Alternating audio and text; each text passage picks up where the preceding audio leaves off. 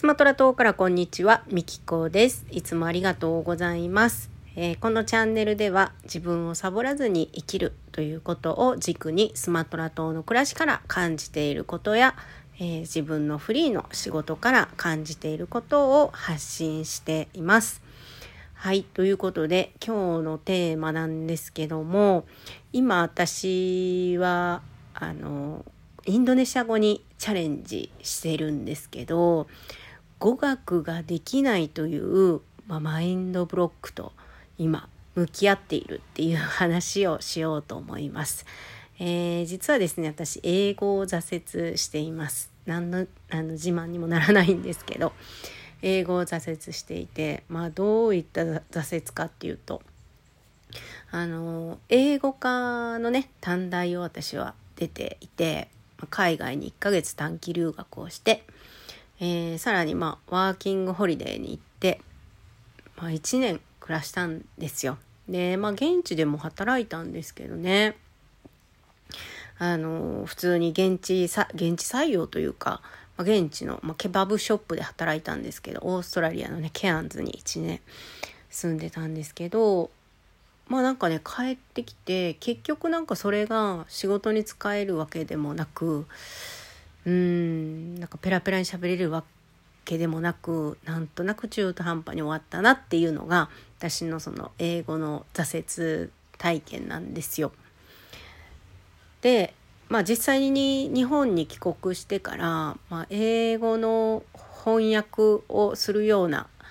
あの会社に入ったんですよ。まあ、英語の翻訳がメインではないんですけど製薬会社向けのコンサルティング会社で、まあ、英語の翻訳をする場面があったっていう、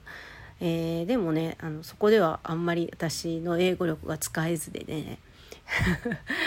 翻訳はやらなかったんですけどほとんどねうんでやっぱり大きな挫折を感じてで今まあインドネシア語にあの向き合ってるんですけどインドネシア語もあの今こっち2年住んでるんですけど、まあ、ほとんどできないと自分では感じています。でもね、周りからしたらできるって言われるんですけど、そのできるの、そのレベル、どこに達したらできると言っていいのかなっていうのがあって、なかなかできるというところまで今行ってない状況です。で、インドネシアでじゃあどうやって暮らしてるかっていうと、とりあえずま買い物はできます。はい。お金もわかるし、えー、これ欲しいも言えるし、えー、バイクタクシーも自分で乗って目的地に行くことができるし、まあ、できることももちろんたくさんあるんですけど、まあ、ただ家の中は日本語なんですよ完全に日本語で。でまあ喋る機会っていうのはほとんどないんですけど、まあ、その中で私は YouTube インドネシア語の YouTube を見たりまあ自分であの独学で、まあ、フレーズを覚えたりとかまあ、そういうことをして今学んでるところです。でまあこの語学については私マインドブロックっていうのが存在するなって思っていてで今それとも向き合ってるんですよね。まあ、勉強しつつあの自分のブロックをぶち破るっていうのを、えー、していて、まあ、その中であの面白い本がいくつかあってで大きな影響を受けている本がえっ、ー、と、純ジャパの僕が10カ国語を話せた世界一シンプルな外国語勉強法っていうのがあるんです。で、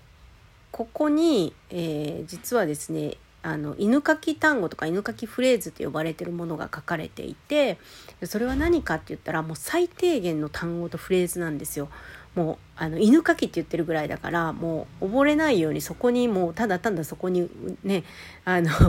いるっていうあのそういうものを取り上げてで効率よくそのいらないものは学ば学ばず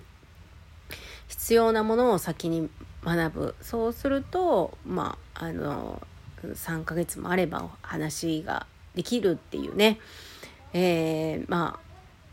あそんな本に出会いましてね。で実際に私これ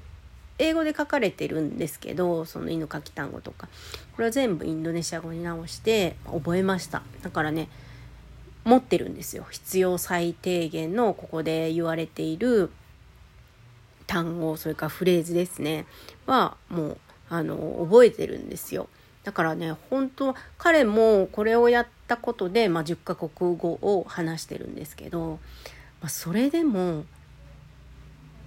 できない。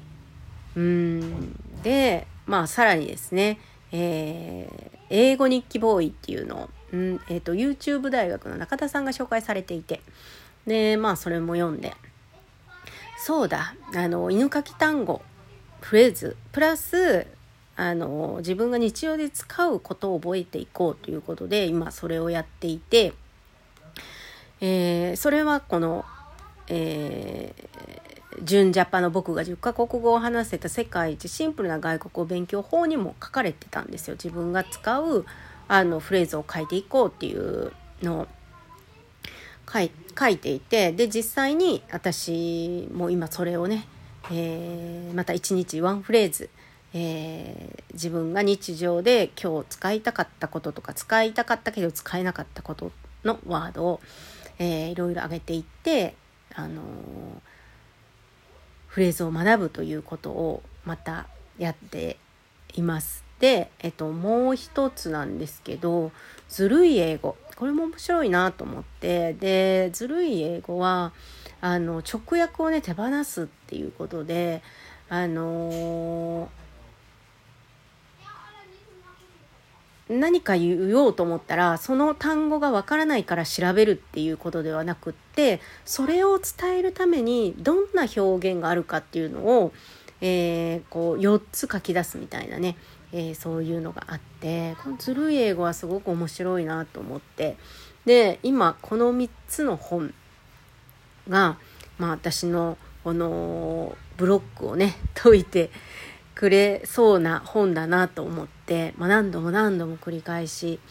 えー、読みながらあの語学と向き合ってるんですけどだから多分ねインドネシア語は話せるんだと思います、まあ、まあ英語ももちろん話せるんだと思います。あの語彙力は英語はかなりあると思います。はい。短大も行ってたし、まあ、オーストラリアで住んでたしね。仕事もしてたしね。うん。でまあ今インドネシア語で犬かき単語は基本的にもう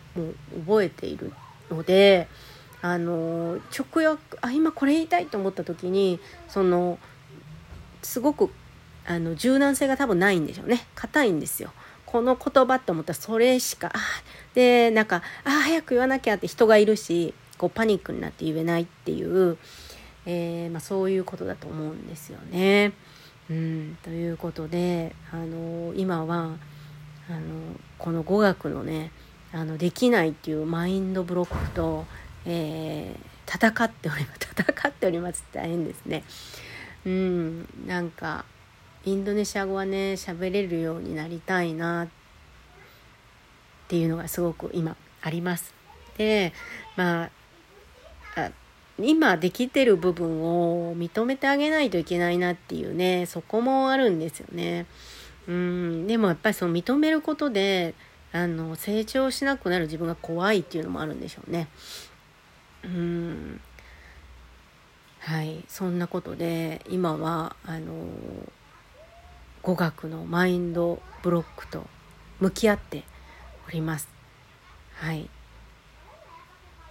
まあ、ひたすら毎日ちょっと勉強をしつつ、えー、頑張っていきたいなと思っております。最後まであそうだもし何かこうあラジオトークはちょっとコメントができないのか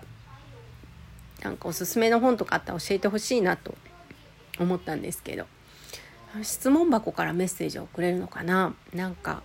うん、おすすめの本があればその語学学習に